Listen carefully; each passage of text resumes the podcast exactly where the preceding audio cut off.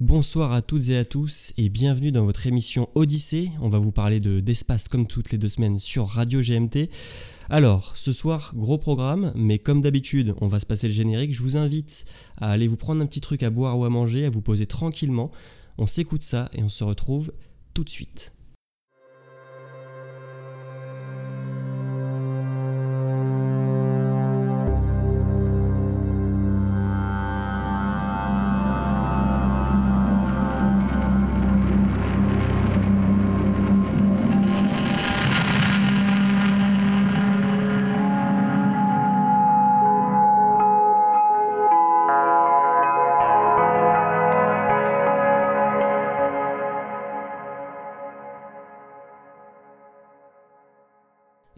Donc après le générique, vous êtes bien dans Odyssée saison 1 épisode 8. On va commencer comme d'habitude en traitant euh, des actualités spatiales de ces derniers jours. On a pour euh, revenir un petit peu euh, sur ce qu'on avait fait à la dernière émission, une, quand même une actualité qu'on n'avait pas pu évoquer avec vous parce que nous on enregistre un peu plus tôt, mais le green run du SLS dont on vous parlait dans la dernière émission a été malheureusement un semi-échec, disons, pour être un peu gentil, euh, qui nous a amené du coup à avoir un arrêt prématuré des, moteurs à à peu près 70 secondes, alors qu'ils attendaient de faire 8 minutes de, de test. Donc c'était un échec si on veut dire. On a à peu près les résultats de pourquoi justement on n'est pas allé jusqu'au bout du test. On sait qu'au final c'est un des moteurs, donc le moteur numéro 2, pas celui qu'on croyait, qui a eu une défaillance qui a amené en gros euh, l'ordinateur de bord de la fusée à dire euh, j'arrête tout parce que sinon ça risque de, ça risque de mal tourner, disons. Et euh, bah, c'était pas vraiment prévu par la NASA. Et du coup, on s'est dit est-ce qu'ils vont refaire un nouveau test? Grandeur nature Et d'après ce qu'on comprend, non, il n'y a pas de nouveau test qu'on appelle Green Run qui est prévu pour le, le premier tir du SLS, parce qu'il y a quand même des petites contraintes sur lesquelles on reviendra tout à l'heure si vous le souhaitez, qui en gros euh, nécessite que ça soit bien lancé en 2021 et pas plus. Donc bon, c'est un petit peu euh, inhabituel pour la NASA, mais on en parlait déjà à la dernière émission et on reviendra dessus, je pense, avec vous les gars.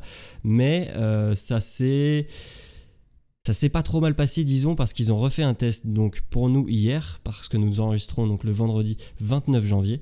Euh, ils ont refait un test une fois avec un seul moteur, qui n'est pas un des quatre moteurs sur le SLS, euh, mais qui lui s'est très bien passé. Il a tenu les 500 secondes, il a pu faire les tests de rotation, etc.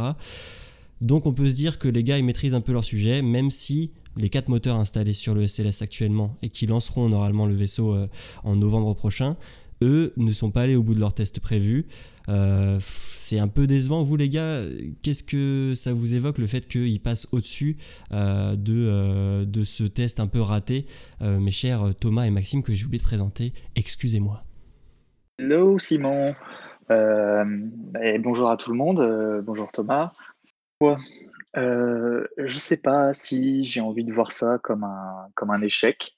je me dis que que certes, ça n'a pas tenu le, temps, le temps escompté, mais ils l'ont fait. A priori, ils ont eu des soucis, ils en ont sûrement tiré les conséquences. J'imagine qu'ils ont aussi un, grand nombre de, data enregistrées avec ce, petit, essai, enfin ce gros essai, mais de courte durée. Euh, je me dis que euh, quand, euh, quand SpaceX fait ses tests aussi, on a pu le voir par exemple avec, avec le dernier, le dernier, le SN8. quand ils l'ont fait, voilà, il s'est craché, c'était un échec, mais on en a conclu, nous, quand on a, quand on en a discuté pendant la dernière émission, que bah, voilà, ils avaient aussi enregistré des datas et qu'ils étaient contents. Donc je vois pas pourquoi on pourrait pas dire la même chose pour la NASA. Alors oui, certes, on a l'habitude de l'excellence à la NASA et que rien rien n'est laissé au hasard. Là, on a un petit peu l'impression qu'il y a un petit peu de, de laisser aller. En effet, ça peut être effrayant, mais mais bon, voilà, comme tu l'as dit, ils ont aussi des ils ont aussi des, des, plannings à, tenir je pense que je pense que l'expérience est là et je me fais pas trop de soucis pour eux. Hein. Ouais. Vas-y, vas-y, Thomas. Bonsoir à tous. Si je peux, si je peux compléter aussi. Euh, en effet, je pense que, ouais, comme, euh, comme tu dis, Maxime, on, est habitué à, l'excellence de la part de la NASA, des calculs hyper précis. Et puis, voilà, on pense à SpaceX, on se dit, ils balancent un peu de thunes par la fenêtre, ils récoltent de la donnée, ils sont quand même contents, il y a du bénéf. On se demande si la NASA c'est un peu pareil, mais ouais, comme tu dis, je pense qu'il y a de la donnée. Le test a été fait. voilà, même si on reste un peu sur notre fin, l'essentiel c'est qu'il y a quand même du résultat. Il n'est pas celui qu'on attendait, mais il y a quelque chose. Je pense que déjà c'est pas mal. Oui, je tiens les gars à faire mon mea culpa. Excusez-moi d'avoir oublié de vous présenter, ça ne m'arrive jamais normalement, mais bon, la semaine a été longue, mais je suis d'accord avec vous sur euh, le côté data. excusez-moi d'avance. Hein. Je ne te pardonnerai jamais. Moi, j'ai failli, j'ai failli tout arrêter. Je te cache pas que pour moi l'émission. Ils, ont, euh, failli quitter le salon Discord. J'ai oh. failli faire l'émission tout seul. Ah ouais, pas, pas loin. Excusez-moi, ça ne, se, ça ne se reproduira pas. C'est promis. Mais euh, pour revenir sur un point que tu avais euh, invoqué, euh, Maxime, qui est vrai, c'est que le SN8, par exemple, c'était le but. Après, là, le test du SLS, c'est un peu différent parce que le SN8, il n'est pas amené, enfin en tout cas ce modèle-là, il n'est pas amené à faire une mission réelle juste après. Là, le SLS, le premier étage qu'ils ont posé sur ce banc d'essai, techniquement, et de toute façon c'est le cas sinon ça sera repoussé, ça sera le premier étage qui sera utilisé pour le vol de Artemis 1. Quoi. Donc les enjeux sont forcément de faire des tests, c'est sûr, et ils ont récupéré plein de données, mais euh, ils prenaient moins de risques ils pouvaient pas prendre autant de risques que le prennent SpaceX avec leur SN8, SN9 aujourd'hui. Donc c'est quand même différent, mais je suis d'accord avec toi, ils les moteurs se sont allumés, ils, ont, ils sont restés quand même plus d'une minute en, activité, donc c'est quand même bien. Et puis on sait en plus que le problème qui a été identifié, on pense comme un problème de pression sur le moteur numéro 2 sans trop rentrer dans les détails, c'est pas quelque chose de, très grave parce qu'en gros, ils avaient mis des limites un peu trop euh, strictes qui n'auraient pas forcément amené à. Euh, enfin, là, le, problème qu'il y a eu n'aurait pas forcément amené à un échec de la mission. Mais bon, voilà, c'était quand même euh, un peu compliqué comme premier test. Et la surprise, c'est que justement, ils ont fait le choix de l'emmener jusqu'en jusqu'en Floride pour, pour décoller directement donc du Kennedy Space Center. Et on se petit, petite information qui nous fait comprendre pourquoi ils ont fait ça, c'est que il faut savoir que le SLS, comme vous le voyez sûrement peut-être, ou je vous invite à aller voir sur internet, c'est en gros une grosse fusée avec deux boosters latéraux comme l'était euh, le lanceur de la navette spatiale. Et ces boosters latéraux, c'est des boosters à poudre. Et ils ont commencé déjà à être, euh, à être assemblés, donc intégrés comme on appelle ça. Et le problème, c'est que dès que tu commences à les intégrer, tu as plus qu'un an pour les tirer.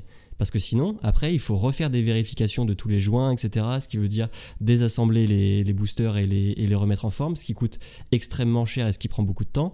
Donc, vu qu'ils ont commencé à les intégrer il y a un peu moins d'un mois, bah, les gars, en fait, ils ont, c'est comme s'ils avaient déclenché le chronomètre et qu'ils étaient en mode, bah, dans moins d'un an, il faut qu'ils soient lancés, sinon euh, ça va repousser de 3, 4, 5, 6 mois. Donc, ça, c'est un truc que vous, dont vous aviez la connaissance ou pas du tout, les gars?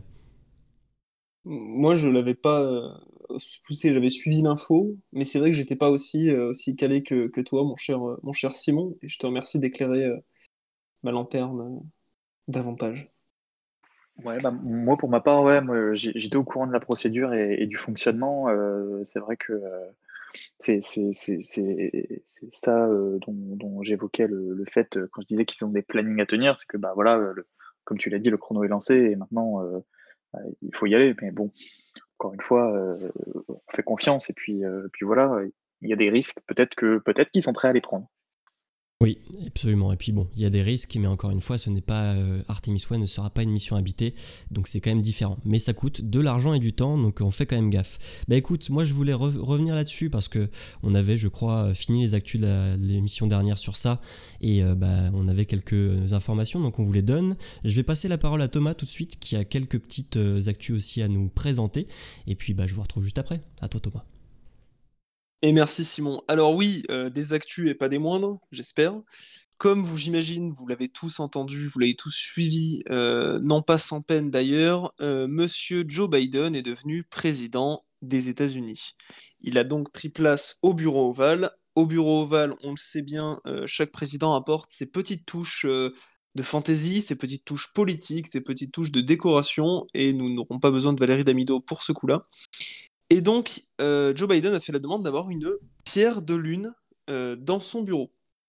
Alors, cette pierre de lune, elle a été récoltée par Apollo 17 en décembre 72. Voilà, ça c'est pour la, provenance. Euh, ce qu'il faut savoir, c'est que donc, pourquoi cette pierre de lune? Eh ben, Cette pierre de lune, elle a quand même une volonté politique aussi, c'est d'affirmer la volonté du président à, à, encourager la NASA dans ses efforts, à encourager le spatial, Elle vient aussi soutenir le programme Artemis, donc le Earth to Moon, de la Terre à la Lune. Et petite question, savez-vous qui était l'autre président qui avait une caillasse de la Lune dans le bureau? George Washington. George Washington, absolument, oui, oui, absolument, premier président des États-Unis d'Amérique. C'est bien connu, ils étaient vachement allés sur la Lune à cette époque-là, ouais. Tu, sais, tu, te rappelles quand George Washington lui-même a posé le pied pour aller ramasser avec sa petite pelle Ah oui, absolument, ouais.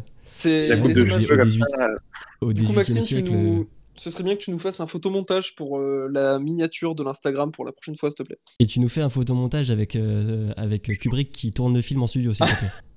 Je peux, je peux le faire, je suis, je suis OP. Allez. mais sinon, après, plus sérieusement, je... en vrai, je connais pas l'info, donc je vais piffer, mais je sais pas pourquoi je dirais Ronald Reagan, mais sans être complètement sûr du tout. Non, mais c'est un fail. C'était Clinton. Euh, ah, c'était Clinton, ok. Ouais, c'était Clinton. Euh, je crois qu'elle est depuis 99, elle était là jusqu'en 2001. Et euh, je crois, mais alors là, c'est peut-être euh, c'est peut-être de, de, la fake news que Trump en avait fait venir une pour une, une signature ou deux à un moment donné. Voilà. Donc voilà, Joe Biden a un caillou de la lune de plusieurs millions de dollars dans une petite vitrine à côté de son bureau. Ah, en dehors de la valeur, comme tu l'as dit, symboliquement parlant, c'est hyper intéressant. Ah oui, moi je trouve ça, je trouve ça assez cool globalement, euh, euh, globalement, euh, ce qu'on disait, c'est que en fait, la politique spatiale de Trump, elle a été, elle a été assez forte, elle a eu un retentissement international. Et, je sais plus avec qui j'en parlais, sûrement avec un ami, où on disait, on disait le risque, c'est que si Trump ne passe pas, et eh ben la politique spatiale actuelle soit un peu mis sur pause et, euh, un, petit peu freiné euh, par Biden. Et, euh, tu vois, vous voyez cette, ce premier acte de ramener une, pierre, une pierre de lune dans le bureau ovale, je trouve que c'est un acte fort qui rassure, enfin moi qui personnellement me rassure sur la politique spatiale des États-Unis. Ouais, je suis d'accord aussi. après, j'espère que ça ne sera pas un effet d'annonce. Je pense honnêtement, que non, parce que vu le programme spatial mondial et aussi américain dernièrement, ce serait une erreur à mon avis de sa part. Mais euh, ce qui est bien aussi, c'est qu'on sait que, enfin, symboliquement parlant, entre guillemets, les démocrates visaient plutôt Mars et euh, les républicains, donc Donald Trump, euh, le, camp de Donald Trump, disons, c'était plutôt la Lune, et qu'à chaque changement de, de camp, le programme de la NASA faisait le yo-yo entre les deux. Et là, ça voudrait peut-être encore dire aussi du point de vue symbolique que non, il reste, il sait que euh, euh, les, États-Unis sont tournés vers la Lune depuis un bon moment maintenant, il reste dans cette optique-là. Après, on n'a aucune confirmation réelle du fait que, si je me trompe pas, on n'a pas encore eu euh, d'annonce concernant le prochain administrateur de la NASA, mais, bon, ça reste quand même un bon signe, je trouve. Et puis, globalement, est-ce que, qu'aujourd'hui, au niveau international, on ne serait pas fixé sur le fait bah, que la Lune, c'est la prochaine étape avant d'aller sur Mars? Et que, du coup, on arrête un peu ces, ce yo-yo Mars-Lune, Mars-Lune, et que maintenant, tout le monde est plus ou moins, plus ou moins OK sur le fait que, bah, oui, on, on va aller sur Mars, potentiellement, on va essayer d'aller sur Mars, mais il faut d'abord qu'on aille à la Lune. Donc ouais, peut-être que les démocrates, ils ont une autre idée, etc., mais que tout le monde au final sait que bah, le premier step, c'est la Lune, quoi. Moi, je pense que ouais, je pense que c'est le. T'as raison, hein, le first step, c'est la Lune. C'est de nouveau, entre guillemets, je mets bien des guillemets, la, nouvelle petite course à la Lune. malgré tout, il faut se rappeler qu'on a aussi sur, sur le marché un homme qui s'appelle Elon Musk, qui lui a clairement dit qu'il irait occuper Mars et qu'il irait déposer plein de trucs à la con là-bas, genre des bagnoles. Donc forcément, on va garder ça euh, dans le champ de vision. Mais en effet, je te rejoins sur l'idée que la Lune, euh, ça va devenir de plus en plus, je pense, dans les années à venir, comme je pense qu'on en parlait déjà dans une émission précédente, un nouveau goal à atteindre. Oui, mais clairement, et puis euh, je pense qu'il faut que ça soit, il faut que ça soit la, prochaine étape et que tout le monde soit, soit d'accord sur ça. Bon, ok, Elon Musk, il n'est pas tout à fait d'accord, mais bon, lui, il a d'autres projets. Est-ce qu'il, pareil, va offrir une concession Tesla sur Mars? Euh, bon, tu me diras, hein, euh, niveau euh, panneaux solaires, tout ça, ils seront pas trop emmerdés, mais objectif lune. Vous êtes, vous êtes peut-être un poil optimiste concernant Elon Musk si vous aimez les Tesla, mais bon, ok, c'est pas parce qu'il a envoyé sa Tesla vers, euh, vers le Soleil en voulant à la base l'envoyer vers Mars que euh, il veut poser une Tesla sur, sur Mars. Mais bon, c'est vrai que par contre, niveau, euh, encore une fois, plan spatial, enfin, organisation de, de l'exploration spatiale dans les prochaines années, on est beaucoup de pays, voire tous les pays, sont tournés principalement d'abord vers la Lune, avec le projet LOPG pour, euh, pour les Américains et les Européens. Donc ça m'étonnerait qu'ils changent ça euh, du tout au tout, euh, parce que les démocrates c'est Mars et c'est pas la Lune. Mais bon, c'était c'était une sacrée petite actu et merci pour l'info de Clinton, je ne l'avais pas. Je crois que tu as quelque chose à nous, une deuxième actu à traiter rapidement, Thomas? Si je me trompe pas. Ouais, ouais, j'en ai une petite avec une petite fun fact assez sympa. Euh, Space News, SpaceX, ce 24 janvier 2021, nous a euh, mené en orbite Transporter One, euh, qui a déposé en orbite notre, notre Terre. Et en plus, on fait un petit écho à la gestion des déchets spatiaux dont on parlait il y a deux émissions, a déposé pas moins de 143 satellites en orbite. Alors, c'est beaucoup. Je ferai pas de blague parce que j'en ai, pas. Mais j'ai une fun fact pour vous, les amis. Savez-vous en deux temps euh, quelle était euh, l'agence spatiale à détenir le record du plus de satellites mis en orbite? Et deuxième temps, combien? Alors, euh, le, plus de satellites mis en orbite en un seul tir ou en tout au global? Alors là, tu m'emmerdes parce que moi j'ai ma petite note sous les yeux qui précise pas. Donc tu vas juste être sympa. Tu vas partir du principe que c'est un chiffre, qu'il est compris ah entre 0 et 200. Ah, non, c'est ah, en un tir. C'est en un seul tir, ok. Ouais, ouais, c'est en un tir. Euh, c'est laquelle tu nous demandes Quelle agence ah, spatiale? je, te demande l'agence et je, te, je vous demande hmm. euh, le chiffre. L'agence spatiale. Bah, moi, en vrai, je sais pas pourquoi. On aurait tendance à dire. Ouais, mais je sais Ouais, vas-y, je vais dire la Chine. Allez. Ok, et combien Moi, je dis la Chine. Euh, ok. Ah, tu dis la Chine aussi parce que j'hésitais avec les Russes. Mais bon, vas-y, je reste sur la Chine et moi, je dirais genre 115. Ok, et Max? Aïe, aïe, aïe. Euh... Je sais pas, je vais dire, euh, ouais, je vais dire 100. 100, euh, je trouve ça déjà énorme. Eh ben écoutez, autant sur le nombre, vous n'êtes pas loin, c'est 107 satellites. Oh. Par contre, sur le pays, vous êtes complètement aux fraises. Eh bien, figurez-vous, messieurs, que c'était l'ISRO, l'agence spatiale indienne. Ah ouais Ok. Et ouais, voilà. T'as pas la... Peut-être que tu as la fusée euh, qui a envoyé ça, ou pas du tout? Non, je, euh, je, attends, je, je suis tatillon. Je, peux te dire que c'était le 15 février 2017 euh, avec ah, le lanceur Polar Satellite Launch Vehicle, le PSLV. Ok. Voilà. Ok. Ah, c'était quand même il y a 4 ans presque, enfin plus de 3 ans, ok. Et quand tu essayes de me piéger comme ça, assure-toi que sur ma petite fiche internet, il n'y ait pas toutes les infos. Bah, merci la cité... pas, pas accès à internet quoi. voilà, merci la Cité de l'Espace d'ailleurs pour euh, ce petit article très complet. Bien joué. La Cité de l'espace de Toulouse. Grande source d'information pour les, passionnés de spatial. Est-ce que tu voulais rajouter un truc sur le, sur le sujet? Après, moi, je trouve que si je peux me permettre de parler deux secondes, c'est que c'est hyper intéressant parce que c'est quand même une sacrée réussite. Alors, d'après ce que j'ai cru comprendre, ils ont lancé 10 Starlink, je crois, et certains satellites qui eux-mêmes contenaient d'autres satellites, donc qui étaient comptés dans les 143. Donc, euh, bon, ils n'ont pas lancé 143 petits trucs les uns à côté des autres, mais euh, non, c'est quand même un, sacré boom. Et puis ça marque l'entrée en fait de, SpaceX sur le, dans le secteur aussi de, des CubeSats, etc. Donc euh, des, toutes petites charges qu'on envoie dans l'espace.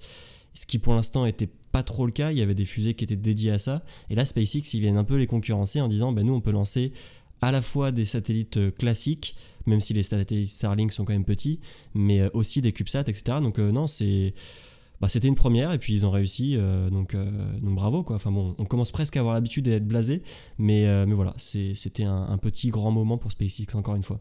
Je vais citer mon, mon père, SpaceX, toutes mes ficelles de caleçon. De où ça sort non, je, ok, je prends.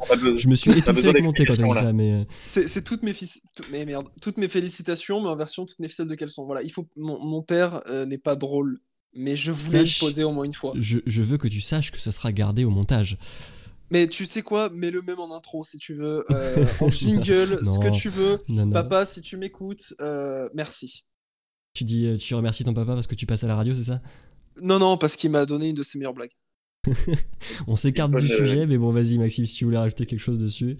Non, non, juste les bonnes dad jokes, ça marche toujours bien, quoi. Ah là, là c'est vrai que moi j'avais l'habitude de ça en privé, mais à la radio ça marche tout aussi bien. Voilà. Bah écoute, ouais, continuons, continuons, vas-y. Ok, bah écoute, moi je voulais vous parler aussi d'une deuxième petite actu que j'avais euh, vu passer dernièrement, qui est pas complètement neuve, mais qui a eu quelques, quelques mises à jour, disons, c'est que Ariane 6, donc euh, le lanceur dont on a déjà pas mal parlé et que je suppose vous connaissez au moins de loin, euh, a annoncé que le projet qu'il a de, pour son prochain étage supérieur, donc c'est-à-dire le deuxième étage de la fusée, a bien avancé. Ce projet, il s'appelle Icarus. Euh, il a un nom aussi, euh, un, petit surnom que leur a donné la communauté parce que c'est un, étage qui a été fait en, fibre de carbone, en gros. Donc c'est l'étage noir, comme on l'appelle. Et en gros, ce sera le, futur étage de la Ariane 6 euh, si on peut dire donc qui, comme je l'ai indiqué, ne sera pas fait en aluminium comme la plupart des étages euh, supérieurs de, fusées aériennes avant, mais il sera fait en, alors je vais utiliser les termes, en polymère renforcé de fibres de carbone, euh, acronyme CFRP, euh, qui permettra principalement d'alléger l'étage supérieur d'environ 2 tonnes. Donc c'est en gros 2 tonnes de plus que peut emporter la fusée et c'est pas rien du tout. Euh, et aussi euh, de gagner à terme, pas tout de suite bien sûr, du coup sur la production parce que ça pourrait être fait beaucoup plus facilement en série et ça peut être des matériaux moins chers en grande quantité. Donc voilà, c'était euh, c'était une surprise parce qu'ils avaient annoncé ça en 2019. L'ESA avait euh, accordé un contrat à Ariane Group et MT Aerospace pour faire ce, petit nouvel étage. Et euh, bah, c'est quand même prometteur parce que là, ils ont passé des tests dessus déjà sur le réservoir principalement. Et ça a l'air de bien se dérouler. Prototype, premier prototype en, tout cas prévu pour 2023. On sait que ça peut peut-être être un peu plus tard, mais, voilà, c'est en plus, je sais pas si vous avez vu vous des images, mais ça donne quand même de la gueule à la fusée, honnêtement. Alors moi, je l'ai vu passer euh, sur, euh, sur euh, les réseaux sociaux et j'étais assez étonné. j'avoue que j'avais dû en entendre parler très rapidement, mais, c'était assez inattendu. Et, c'est vrai que quand ils ont, quand ils ont communiqué sur les images de la fusée, enfin le, comment, la modélisation de la fusée, ouais, ça, ça en jette assez. Et j'étais assez étonné. je trouve ça assez cool. Thomas, t'avais vu passer ça ou pas du tout? Euh, J'étais en train de regarder les images justement, parce que je vous avoue, j'avais pas vu passer, donc je suis allé voir un peu. Ouais, ça en jette. Après, moi, de toute façon, tout ce qui vole et qu'on me dit ça peut sortir de l'espace aérien de la Terre pour aller voir ailleurs, je trouve ça badass. Mais là, ouais. Ouais. Non, mais ce sera un grand oui pour moi. Bah surtout que c'est quand même, après les, fusées en fibre de carbone, c'est pas une première, mais pour euh, les séries de lanceurs Ariane, enfin la famille de lanceurs Ariane, c'est euh, la première occurrence. Et puis même, c'est voilà, un progrès vers, euh, vers le futur de, des fusées européennes. Donc ça reste quand même une chose qui est très intéressante. Et petite fun fact qui va avec, euh, c'est que euh, aujourd'hui, je crois, si je ne me trompe pas, donc vendredi 29 janvier, parce que vous, l'émission ne sera diffusée que mardi, euh, Ariane a annoncé que son premier étage supérieur d'Ariane 6, classique si on peut dire, est en train de sortir des usines et va aller passer son test son static fire, enfin son hot fire test. Bon, on en a déjà parlé dans les émissions, c'est un peu la même chose. En gros, ils vont euh, allumer le moteur comme s'ils faisaient une vraie mission, sauf qu'ils vont le garder attaché au sol et ils vont juste tester euh, le fonctionnement du moteur en, situation euh, à peu près réelle, entre guillemets. Donc c'est que ça avance, même si on sait le lancement d'Ariane 6 a eu tendance à avoir des petits retards, des petites accumulations de retards ces, dernières, ces derniers mois et ces dernières années. Il est toujours prévu pour 2022 et c'est un très bon signe que ce, cet étage supérieur euh, classique de départ d'Ariane 6 soit déjà prêt pour aller faire ses tests. Donc je voulais juste revenir rebondir là-dessus parce que c'est sorti aujourd'hui et je vais profiter pour passer la parole à mon cher Maxime qui je crois avait une, une actu aussi euh, qui revient sur une date euh, il n'y a pas longtemps. Alors oui, c'est tout à fait ça. Je, te remercie, mon cher Simon. Alors, je profite en fait, euh, finalement, euh, de la date d'enregistrement, euh, de ce podcast, comme tu nous l'as rappelé, gentiment. nous sommes donc aujourd'hui le vendredi 29 janvier 2021. 21, oh, c'est bizarre. hier, très chers auditeurs, c'était l'anniversaire, de, la catastrophe de la navette spatiale Challenger qui a eu lieu le 28 janvier euh, donc il y a exactement 35 ans. Euh, cette date euh, me permet de, faire un, petit rappel de, qu'est-ce qu'a été la mission, la mission Challenger, cette catastrophe. qu'est-ce qu'elle représente. Et, donc j'avais envie d'utiliser cet anniversaire pour en faire une actu et rappeler que, nous nous rappelions tous des sacrifices, puisque finalement il s'agit de ça, hein, des, sacrifices que font certaines personnes pour la science et pour l'exploration spatiale, puisque comme je vous l'ai dit, il y a 35 ans, explosait 73 secondes après son décollage la navette spatiale Challenger euh, à son bord sept astronautes, euh, dont euh, je ne citerai pas tous les noms, mais je vous invite à, vous renseigner. Parmi eux, vous en avez peut-être déjà entendu parler, l'institutrice Christa McAuliffe, je, ne peux pas vous garantir la prononciation, vous en avez sûrement entendu parler puisque c'était la première civile américaine à voler euh, donc à devoir aller dans l'espace. Elle avait été sélectionnée euh, après, un, concours euh, où tous les instituteurs et institutrices des États-Unis pouvaient participer et l'un d'entre eux ou d'entre elles allait être choisi pour voler dans cette mission. A été sélectionnée Christa après une dure sélection. elle a participé à de nombreux entraînements et elle devait euh, donc voler dans la navette euh, et donc faire des cours à distance, euh, pour ses élèves depuis la navette spatiale. malheureusement, comme nous le savons, ceci n'est jamais arrivé.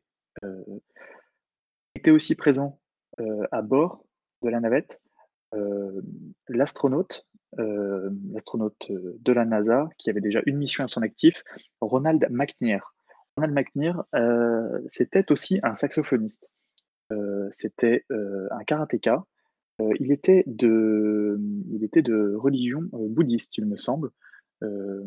et il avait la particularité d'avoir un très très bon ami, qui n'est d'autre que le français Jean-Michel Jarre, puisque en fait Ronald McNair et Jean-Michel Jarre avaient composé avant le décollage euh, de la fusée un morceau ensemble qui devait paraître sur l'album euh, à venir euh, à l'époque en 86 de, donc, de, Jean-Michel Jarre. et donc, malheureusement, la participation de Ronald McNair ne viendra jamais puisqu'il n'aura jamais la chance de pouvoir la réaliser. Son, il devait enregistrer à bord de la navette le premier morceau de musique euh, jamais joué et enregistré dans l'espace, euh, donc au saxophone. Euh, le morceau s'appelle, devait s'appeler, donc pardon, il s'appelle, devait s'appeler, j'ai un petit, un petit doute. Je, le morceau, je confonds puisque le morceau s'appelle Last Rendez-vous, mais a été renommé, je crois, un peu non officiellement en Ron Species, donc en l'honneur, en l'honneur de, de, de, Ronald McNair. donc voilà, c'était donc pour vous rappeler ça. Est-ce que, est-ce que vous le saviez, vous les gars? Alors personnellement, absolument pas. Je savais, enfin, je connaissais bien sûr l'histoire de Challenger et principalement du fait que c'était, ça aurait dû être le premier vol d'un civil dans l'espace, donc qui était cette institutrice. Et c'est vrai, comme tu l'as noté, que ça aurait été quand même des cours à distance bien plus classe que ceux que doivent vivre malheureusement peut-être, en tout cas en partie, tous les étudiants euh, de France aujourd'hui. Mais euh, non, pour l'histoire de, la composition de, de ce morceau en, partenariat avec Jean-Michel Jarre, euh, on en avait, tu m'avais déjà teasé le, truc en, en, privé entre nous, mais je connaissais pas cette histoire, pas du tout. Ouais, j'ai découvert ce morceau en fait euh, bah, à travers euh, mes recherches pour, euh, pour, mon, pour mon mémoire, parce que vous savez que, que j'ai écrit un mémoire récemment. et donc je cherchais un peu les liens entre les différentes formes d'art et l'espace. Et donc en fait je suis tombé là-dessus, puisque Jean-Michel Jarre est un artiste que, que j'écoute depuis longtemps. Mais même, même moi qui, qui, qui, estime connaître assez bien les albums de Jean-Michel Jarre, je n'avais pas connaissance de, de, ce, de cette anecdote et que, que j'ai trouvé tout bonnement exceptionnel et, euh, et encore plus exceptionnel quand, quand, on écoute le morceau. Euh, vous l'avez, est-ce que vous l'avez déjà écouté, euh, Thomas Tu l'as déjà écouté le morceau? Alors déjà, moi j'apprends beaucoup de choses et je te remercie parce que tu... je m'endormirai peut-être moins con ce soir. Enfin, c'est même sûr, du coup, grâce à toi. Mais et c'est pour dire, Euh, maintenant, le morceau, non, je le connais pas et euh, j'ai vraiment la curiosité de l'entendre. C'est vrai que ce serait un plaisir que de découvrir euh, ce, ce doux morceau, j'imagine. Et ça tombe assez bien puisque, euh, puisque pour cette session, c'est ce que je vais vous proposer d'écouter. Euh, pour faire Oh là une là. entorse, on va faire une entorse perche. exceptionnellement euh, à, Entorse à notre. permise exceptionnellement, oui. Ah, C'est bien, bien, c'est bien aimable à toi, mon cher Simon. Euh, donc oui, on fait une entorse à notre fil d'Ariane euh, des morceaux du Golden Record euh, en l'honneur euh, de, euh, de, la mission euh, Challenger et, euh, de l'astronaute Ronald McNair grâce euh, à, ce, bon vieux euh, Jean-Michel Jarre. Euh, mais euh, avant, d'arriver à écouter ce morceau, euh, je pense que c'est aussi important de, rappeler que bah, astronaute, c'est pas, euh, un job euh, sans, danger. Euh, depuis 67, on, dénombre quand même euh, 21 euh, astronautes euh, morts en mission. Je parle uniquement en mission, je parle pas des astronautes euh, décédés pendant les entraînements ou, euh, au cours de, choses diverses et variées hors entraînement. Je trouve que c'est quand même un, un- assez important, c'est un, c'est nombre qui n'est pas, pas négligeable, et puis c'est un sacrifice qui n'est pas négligeable. Je pense que c'est important de se le rappeler en, bon, en bon space nerd. ça remet un peu les pieds sur terre. Non, je pense que tu as bien raison de, faire ce point. Et bon, la commémoration euh, douloureuse pour beaucoup de challengers nous permet de nous le rappeler parce que c'est, comme tu le dis, pas un métier sans danger. Et euh, faut, euh, c'est passionnant et je pense que ça nous anime tous les trois depuis très longtemps. Mais il faut pas oublier qu'il y a des gens qui ont laissé leur vie et pas que en mission, comme tu l'as bien précisé. Donc euh, voilà, c'était un, un petit moment émotion, j'ai envie de dire. Mais je vous propose que euh, on se remette euh, tranquillement de tout ça en écoutant la piste de Jean-Michel Jarre. Donc tu peux nous rappeler le titre, s'il te plaît? Le morceau s'appelle Last Rendez-vous. D'accord. Eh bien écoutez, je vous invite à, à vous asseoir encore une fois confortablement. On se retrouve après, je crois, un peu plus 6 minutes de piste. Et puis on passera au, au second sujet de l'émission. Et à tout de suite. C'est parti.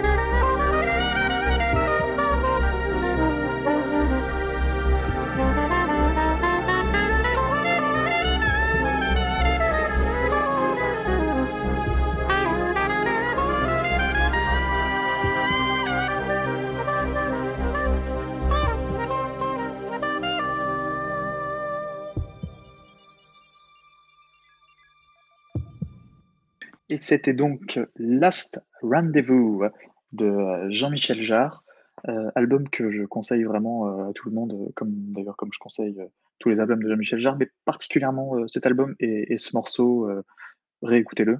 Vous les gars, alors vous l'avez écouté, qu'est-ce que vous en pensez? Bah écoute, moi je vais être très honnête. entre ce que tu nous as raconté avant, cette belle histoire sur ces, et ce beau rappel sur toutes ces femmes et tous ces hommes qui, qui, donnent leur vie et qui font le sacrifice de beaucoup de choses pour l'espace, pour et cette euh, mélodie de presque 6 minutes qui était juste euh, extrêmement douce à mon oreille, ouais, j'étais, ça prend en trip quand même. Ça prend en trip parce que forcément, on repense à l'histoire de Jean-Michel Jarre et, de son ami euh, décédé, et ça prend en trip. Je connaissant Simon, je pense qu'il a dû verser une arme, mais il nous en dira plus lui-même. Alors, je, n'irai pas jusque-là quand même, mais c'est vrai que non, c'est comme tu le dis très bien, c'est on ressent un petit peu l'émotion dans ce morceau. Je ne sais pas comment il était prévu à la base.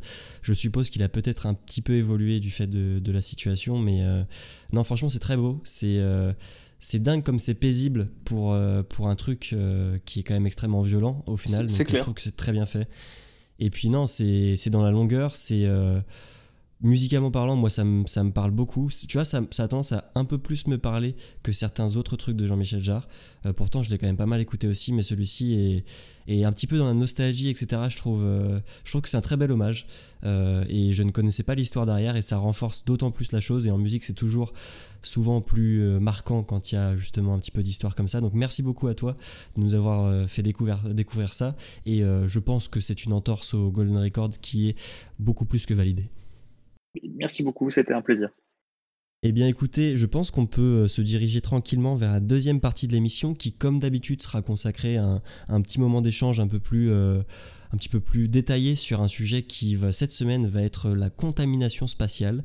Car oui, on avait parlé de pollution spatiale il y a, je crois, deux ou trois émissions, je ne sais plus, on en fait tellement. Euh, et on avait effleurer vraiment ce sujet-là, qui est le sujet de la contamination spatiale. Euh, donc on s'est dit que ce serait bien de, prendre un peu plus le temps pour en discuter en, en long, en large et en travers, parce qu'il y a beaucoup de choses à dire.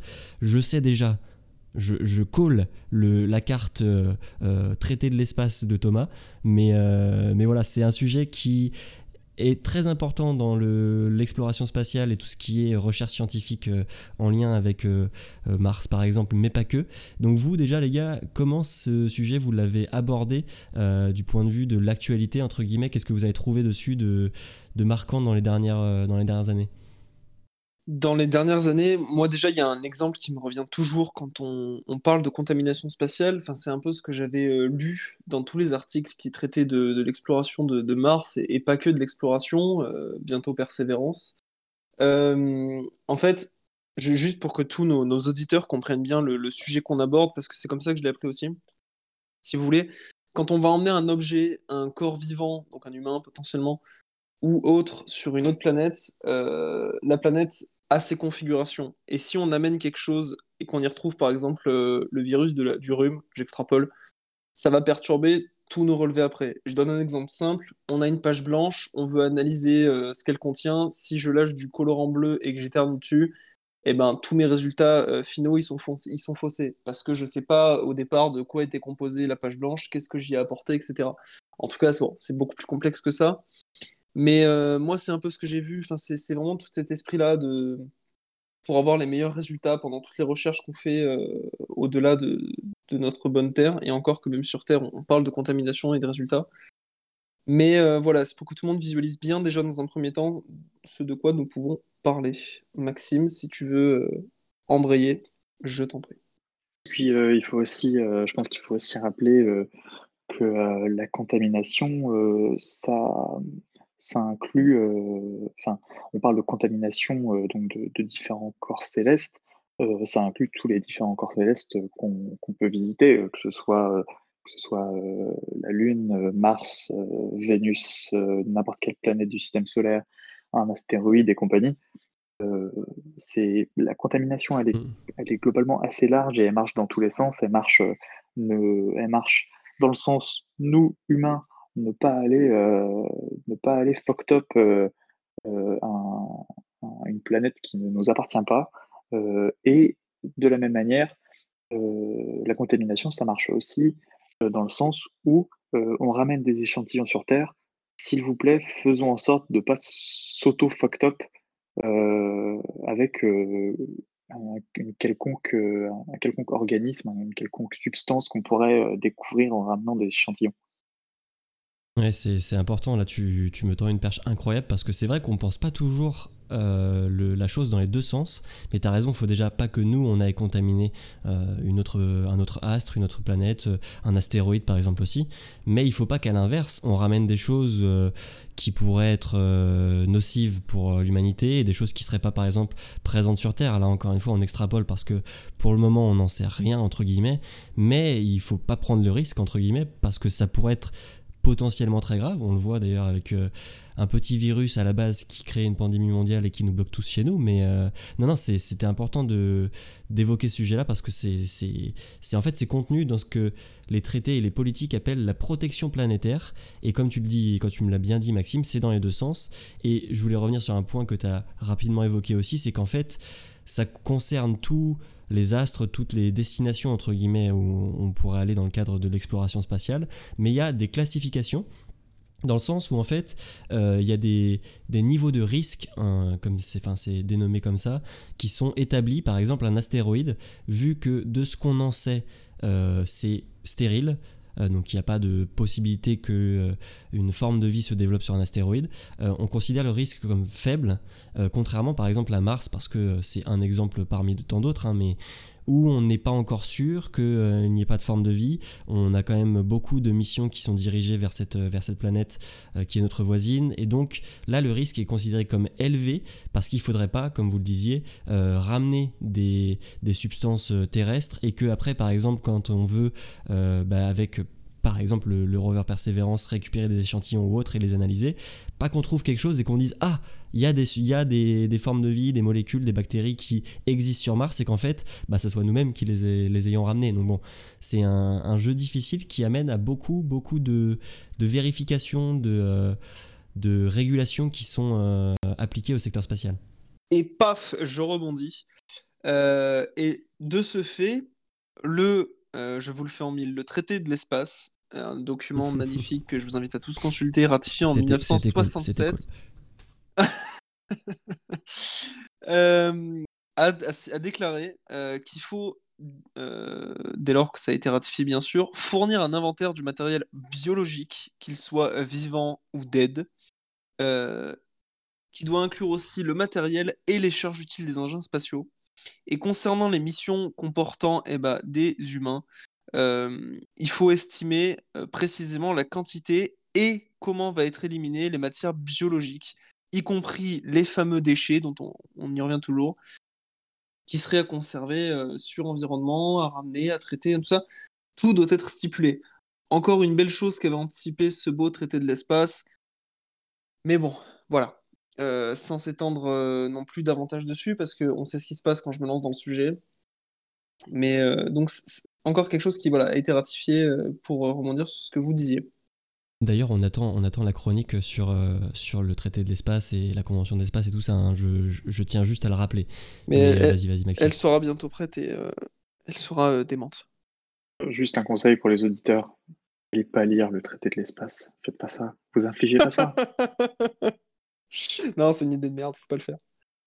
Mais bon, nous on est obligé parce qu'il faut qu'on s'y intéresse. Mais bon, comme tu le dis, c'est vrai que ça amène à beaucoup de, bah, de vérifications déjà pour. Euh, je pense que dans l'imaginaire collectif, euh, si je parle de salle blanche, les gens vont peut-être voir ce dont je parle, qui dans les termes s'appelle plutôt salle propre que salle blanche, mais c'est en gros euh, des, des, infrastructures dans lesquelles on, construit les satellites, les sondes spatiales, etc., qui sont extrêmement contrôlées pour pas justement qu'il y ait euh, de petites bactéries qui partent avec le satellite ou euh, de contamination via des particules diverses et variées.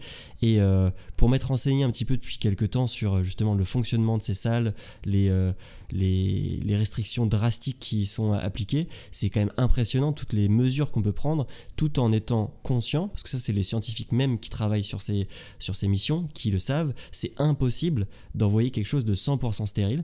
Il y a forcément quelque chose qui traîne dessus à un, niveau euh, euh, microscopique, voire moins, mais on limite au maximum et ils ont des, euh, des régulations, des limites, des limites fixées qu'ils ne peuvent pas atteindre. Enfin, c'est des trucs complètement démentiels, mais les gars sont conscients qu'ils ne pourront jamais arriver à quelque chose de complètement vide de, d'infrastructures humaines, enfin de, de, contamination, mais ils mettent tout ce qu'ils peuvent en, œuvre pour pas que ce soit le cas. Donc moi déjà c'est un truc qui me qui me qui ouais, qui m'étonne énormément que euh, on mette tout ça en place mais qu'on n'arrive pas à arriver au niveau zéro quoi.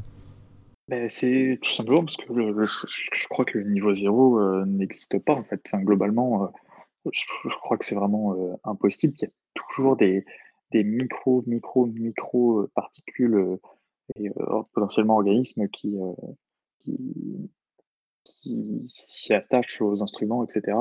Et, euh, et puis euh, aussi, ça dépend, euh, comme on l'a rappelé plus tôt, ça dépend le, niveau de risque du corps céleste où on va, ou celui dont on revient, puisque du coup, les, les comment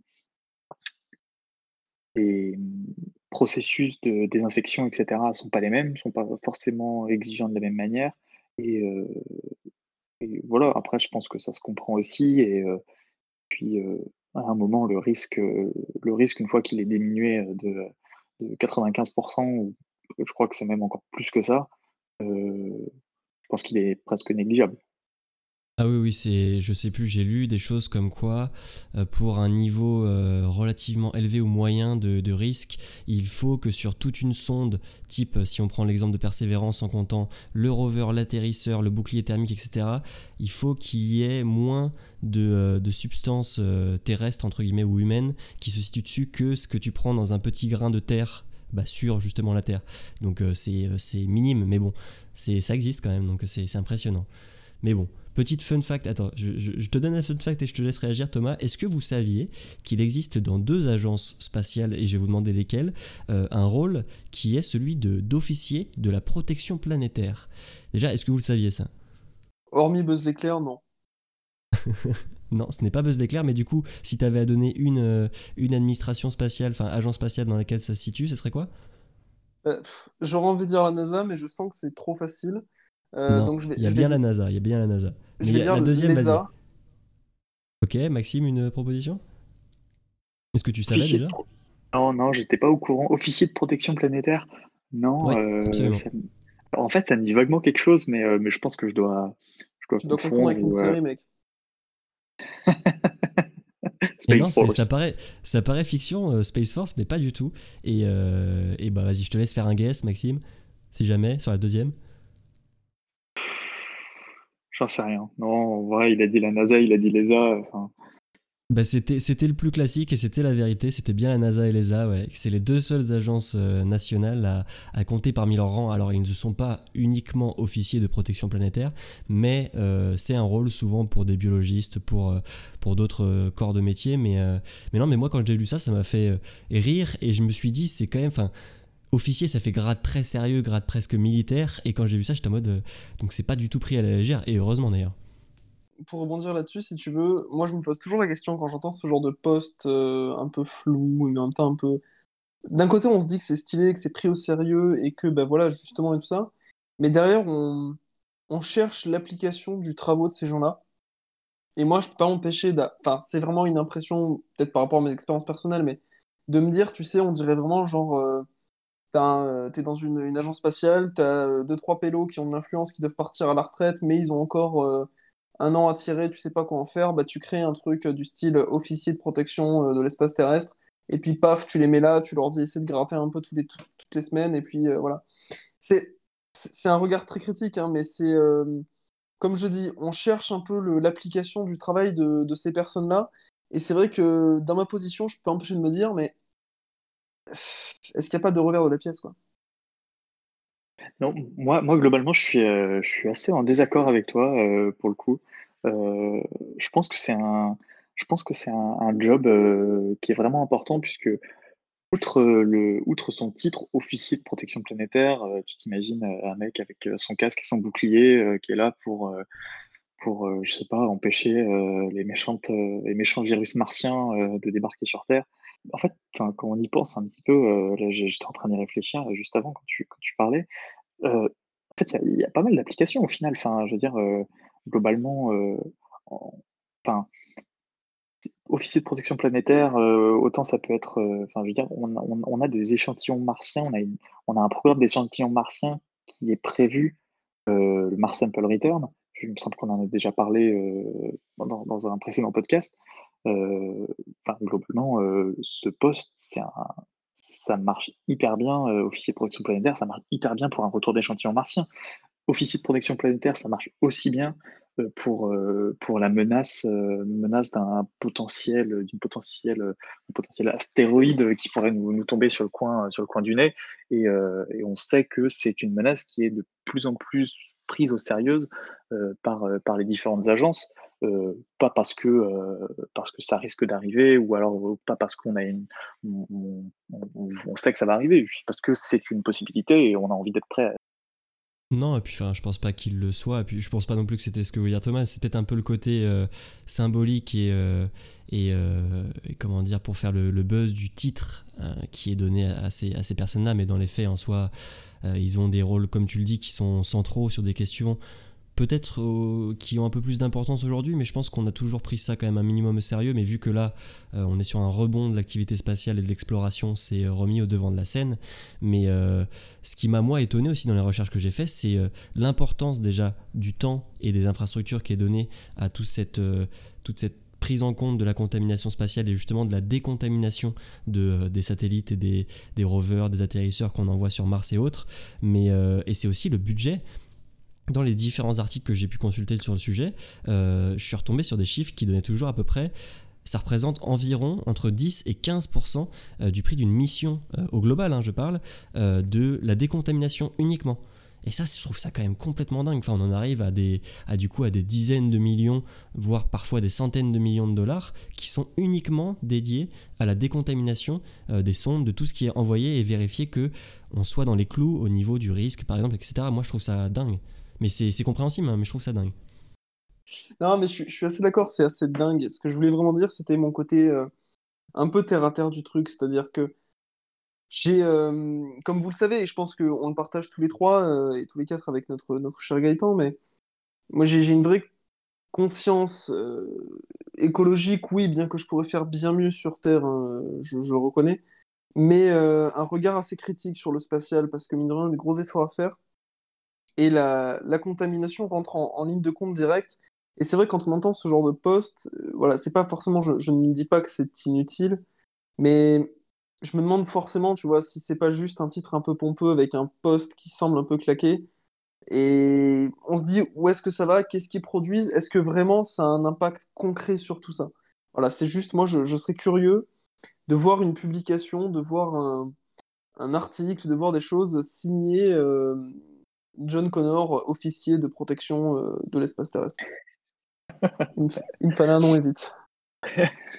Pas mal. Non, mais je t'invite, bah, attends, je, juste parce que justement j'en ai trouvé une qui, est, qui a fait quelques communications qui s'appelle Lisa Pratt et qui est astrobiologiste à la NASA et qui a le titre justement d'officier de protection planétaire. Je suis pas allé beaucoup plus en détail, mais si tu veux te renseigner et, et nous en, nous en peut-être que ton avis aura changé sur une prochaine émission. Mais eh voilà, ben, il y en a. Avec plaisir, je te remercie. Vas-y Maxime, excuse-moi.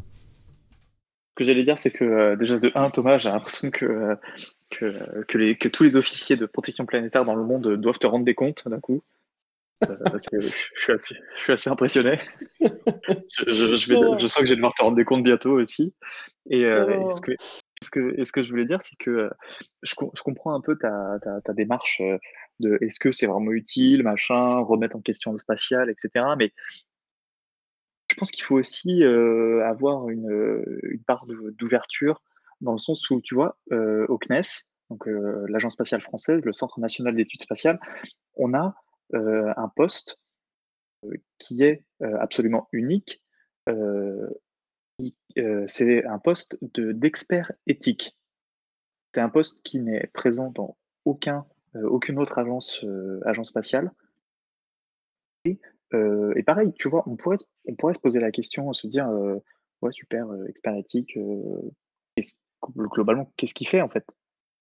Est-ce que est-ce que c'est pas quelqu'un de est-ce que c'est pas quelqu'un de, planqué qui qui fait pas grand chose de ses journées, qui est juste là pour attendre la fin? Ben non.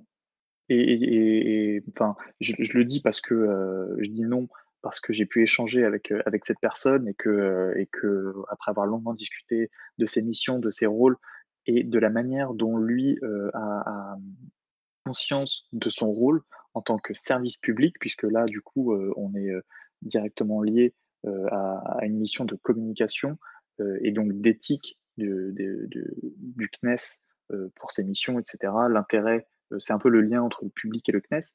Et tu vois, c'est tout à fait le, genre de, de poste qui, moi, me, fait me dire que, bah non, en fait, en soi, chaque poste a son importance. Bon, certes, planqué, il y a des gens qui sont au placard, comme partout, mais c'est pas, je pense que c'est pas une raison suffisante pour, remettre en cause des rôles et de, manière aussi, aussi pas, pas vive, mais sans avoir de trop, trop de connaissances sur ce qu'ils font exactement, tu vois, officier de protection planétaire, hormis que le, nom est ultra stylé, non, moi je pense qu'ils ont un réel intérêt, comme tout autre. Ouais, puis je pense, je pense que c'est aussi un titre qui permet, par exemple, en cas de, de questions euh, internationales euh, piquantes, euh, je sais pas, pour un retour d'échantillons, que ce soit de Mars ou par exemple celui d'Ayabusa 2 plus récemment de l'astéroïde Ryugu, tu peux faire des groupes plus facilement en te disant eux, avec ce titre-là, ça permet en fait, fait de, créer un groupe de chercheurs en, sciences, en sciences dites dures liées au spatial, de, international, et de tous les réunir pour discuter de sujets qu'ils maîtrisent particulièrement et justement statuer sur les choses à faire, à ne pas faire, comment réagir. Donc je pense que ça peut permettre aussi de faire un petit peu euh, un certain cercle qui puisse euh, se créer très vite si besoin pour euh, statuer sur des questions, gérer des échantillons ou, émettre de nouvelles lois si besoin. Enfin, tu vois, je pense que c'est en fait c'est un titre qui est peut-être plus symbolique qu'autre chose, mais ça crée quelque chose d'intéressant du point de vue national et international. Ouais, en effet, je pense que c'est un, un poste intéressant et moi je serais curieux d'aller lire justement ces, articles et tout ça. Mais clairement, oui, je pense que tout poste a son utilité. Juste, voilà, c'était euh, mon instant de doute c'est vrai, je ne connais pas le poste. On a euh, pu entendre parfois des, choses un peu comme ça, mais très curieux d'aller euh, me faire modifier mon avis qui pouvait être un peu trop pragmatique en allant voir ce qui, ce qui s'y fait. Bien de rester l'esprit ouvert, mais vas-y, Maxime. Après, euh, je ne veux pas remettre en, question euh, ta pensée, euh, ta, pensée et ta remise en question du spatial. Hein. c'est très intéressant et c'est une super belle démarche, je suis tout à fait d'accord. Mais il faut aussi, ce que j'aimerais apporter à la connaissance des auditeurs et à votre connaissance, c'est aussi que bah, le, monde, le monde de la, question de la contamination spatiale, qu'elle soit vers les astres ou de retour vers nous, elle est liée aux astrobiologistes aux exobiologistes, donc les deux termes qui définissent les, gens qui étudient la possibilité de, de, composés organiques, de vie sur d'autres planètes, etc. Et, bah, et, ce monde des astrobiologistes, c'est un monde très, très uni, tout le monde se connaît, et, c'est important que je pense qu'il y ait des officiers donc de protection planétaire qui, je pense, sont aussi sûrement des, des porte-étendards internationaux euh, de la question euh, de, la protection planétaire et, euh, de, bah, de comment de, je perds mes mots, de la protection planétaire et bref, je laisse tomber.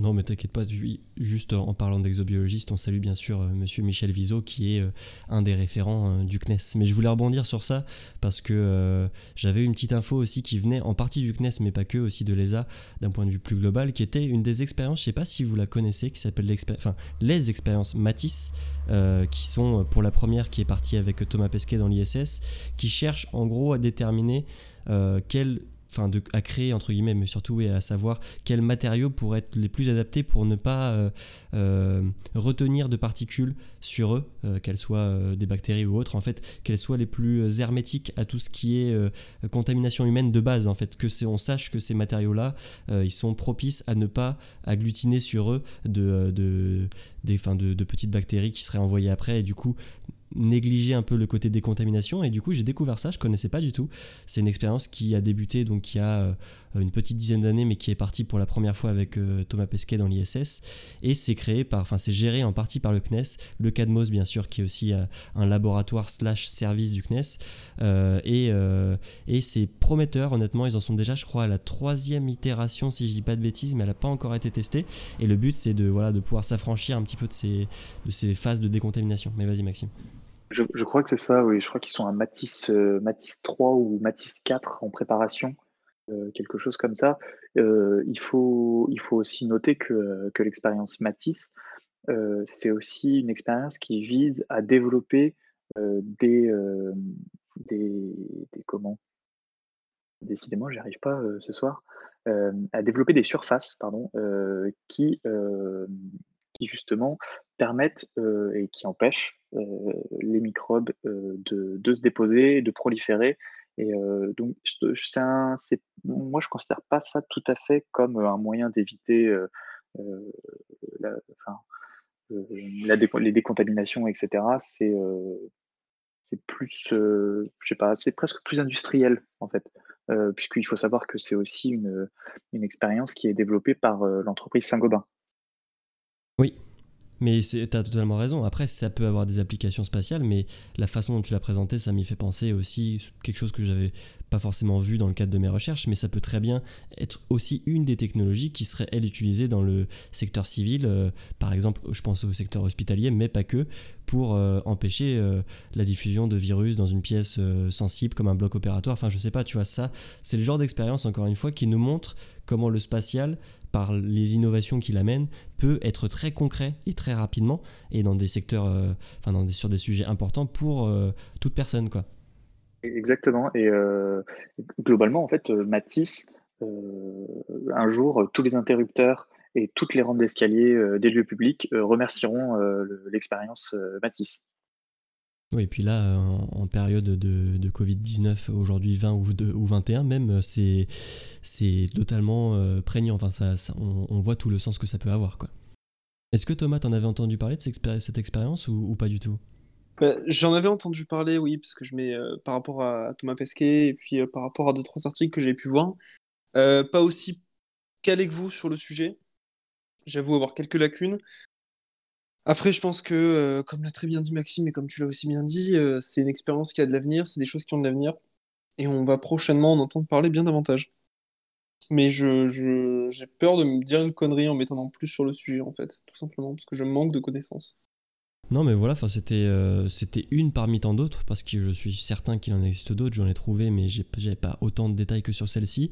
Mais voilà, c'était pour faire un peu euh, un tour d'horizon de ce qui se passe sur ce sujet, qui est mine de rien central dans toutes les missions euh, scientifiques liées au spatial. Et on espère que ça aurait pu vous vous intéresser au sujet, comme pour la pollution spatiale, vous amener à vous renseigner un peu plus de votre côté. Mais vas-y Maxime, si tu as quelque chose à ajouter. Ouais, j'aimerais ajouter aussi que euh, si les auditeurs sont intéressés, curieux sur le sujet et souhaitent en savoir plus, je pense qu'il y a des très bons articles euh, écrits par, euh, par Michel Viseau, justement, astrobiologiste, exobiologiste au CNES, qui sont disponibles sur Internet. je pense qu'il suffit de taper Michel Viseau, V-I-S-I-O. Et, je pense qu'il y a beaucoup de, beaucoup de choses à lire aussi. il écrit très très bien. Euh, et, euh, je ne sais plus, je me rappelle plus le nom du site sur lequel il écrit, mais euh, je peux vous retrouver ça en deux petites minutes si nécessaire. Michel Viso, V-I-S-O, je crois, tu as rajouté un I par déformation de, télétravail oblige. C'est pas Michel Visio, mais Michel Viso. Ah, oui. Mon Dieu, oui, Visio. Euh, non, non, je, suis d'accord. En plus, euh, c'est un, homme très passionnant et très gentil. Mais euh, pareil, il y a aussi des ressources sur le site du CNES, de la NASA, de, de toutes les, agences spatiales. Mais le site du CNES est très bien fait aussi. Je l'ai beaucoup consulté pour ça. Et c'est un sujet qui, qui prenne à bras le corps via notamment le CADMOS, mais pas que, le MEDES aussi. Et il y a beaucoup de choses à, à trouver là-dessus. Je sais pas si Thomas, toi, tu avais une petite une petite indication pour nos auditeurs, comme peut l'avoir Maxime sur des, ressources sur le sujet. Tu vas nous donner le traité de l'espace, je sais, mais tu nous as déjà dit de ne pas le lire. Donc, euh. Alors, le traité de l'espace. Non, non, mais ne le lisez pas, mais ça fait que trois pages à 4 après. Hein. C'est voilà, ça, se lit sur les chiottes, je veux dire. C'est vraiment un truc. Euh, non, mais bref. Non, c'était génial. non, mais c'est vrai, c'est comme ça que je l'ai trouvé en plus. Mais non, après, j'ai pas spécialement de, de sources à ajouter. Si ce n'est, oui, consultez le site du CNES, consultez tous les sites un petit peu Cadmos, Medes, Kineis qui peuvent vous, enrichir un peu plus. Même le site du GEPAN qui, qui a beaucoup de choses à fournir comme information. N'hésitez pas à toujours en apprendre davantage. Il y a aussi une belle page Instagram horizon.actu qui peut fournir de super petits articles. Il a réussi à la placer. Et on peut aussi placer que d'ailleurs, euh, pour information, le site du GEPAN sera bientôt refait et flambant neuf. Euh, bah écoutez les gars, je pense qu'après on peut, il y a plein de choses à dire là-dessus aussi et ça serait, euh, on pourrait aller plus en avant sur des sujets précis comme la mission Hayabusa ou Mars Sample Return, comme tu l'as évoqué encore une fois Maxime. Mais on en reparlera déjà de Mars Sample Return très prochainement sans rien spoiler. je suis très content encore une fois d'avoir passé cette petite émission avec vous. C'est passé comme une lettre à la poste en deux secondes, alors que ça fait plus d'une heure qu'on parle. Euh, moi, franchement, j'ai hâte de vous retrouver pour euh, l'émission dans deux semaines qui aura un, format un peu particulier, mais on en reparlera le moment venu. Euh, je vous remercie encore une fois, et puis je sais pas si vous avez un petit dernier mot. Ouais, bah écoute, c'est gentil parce que tu penses à nous dire au revoir vu que tu n'as pas pensé à nous introduire. Oui, ça va. le mot est bien mal choisi, mais. Mais écoute, non, c'était avec grand plaisir de, partager cette nouvelle émission. En plus, j'étais absent la semaine dernière, euh, la dernière fois, pardon, euh, à mon grand regret, parce que c'est toujours un grand moment de plaisir et de partage.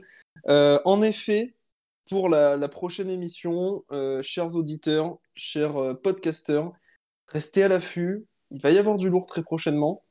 mais voilà, j'en dis pas plus. Et puis, je salue mes très chers confrères Simon et Maxime que j'embrasse Merci parce que j'allais donner, vos, donner vos noms. Voilà, je préfère le faire parce que visiblement, euh, le commandant de cette mission euh, n'y pense pas. Ça va rester ça. Allez, à toi, Maxime.